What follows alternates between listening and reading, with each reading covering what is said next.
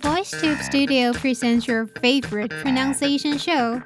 Join us now and improve your listening and speaking skills. My name is Mia.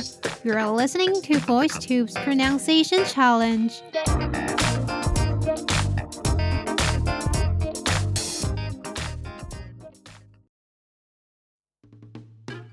Hello, VoiceTubers. Good to see you. I am Mia. The animals that we know, including ourselves, usually use noses to breathe, right? I know some have spiracles, which are external respiratory openings to help them breathe.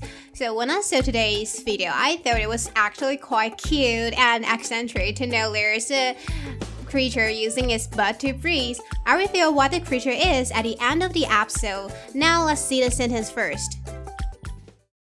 The versatile tissue has many advantages. It aids in efficient locomotion, enables sea cucumbers to fit into small spaces, and allows them to reproduce asexually by splitting apart. I repeat slowly. This versatile tissue has many advantages. It aids in efficient locomotion enables sea cucumbers to fit into small spaces and allow them to reproduce asexually by splitting apart. Okay, now let's see the pronunciation tips. The first one is versatile. Versatile. Separate the word into three parts. V E R S A T I L E. Okay, in the first part, the pronunciation of ER is er, er. So the first part is ver. Now the second part, the pronunciation of the vowel A here is uh, uh. So the second part, S A is s, s. And the third part, T-I-L-E, notice that the T here is a flap T. When you pronounce the flap T, there's a quick tap against the top of T's, like a soft, slight the sound. So the third part is toe, toe. Okay, combining all together, versatile, versatile. The second word is locomotion. Locomotion. Separate the word into four parts. L O C O M O T I O N. So in the first part, the pronunciation of the O here is O. O. There's a slight oo sound here. So the first part is though. Okay, now the second part, C O. The pronunciation of the O here is uh. So the second part is k. Uh, now let's see the third part, M-O. So the O here is also O sound. So the third part is mo. And now it's the last part, T-I-O-N. We all know that T-I-O-N is shin. Shin. Combining all together, locomotion. Locomotion.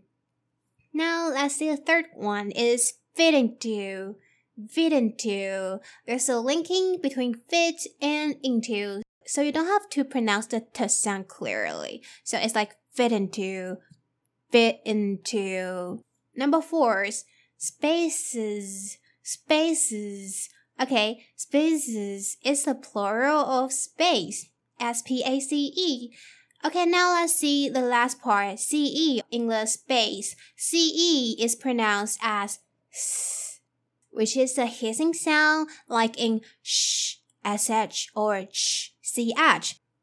And when in plural form, we have to add s, right? So it would be s p a c e s. So c e is s and s is also s. So how to pronounce this sound? The answer is when the last sound is a hissing sound, which is s. The final s is pronounced as is is there's a z sound. For example, raises. So it's like raises. So it's like s first and then z. in the end. So combining all together, spaces, spaces. Okay, now is today's vocabulary. The first one is versatile. Versatile 形容词，多种用途的。 Jeans are extremely versatile and can easily be styled up and down. 牛仔裤很百搭，可以轻易搭配任何造型。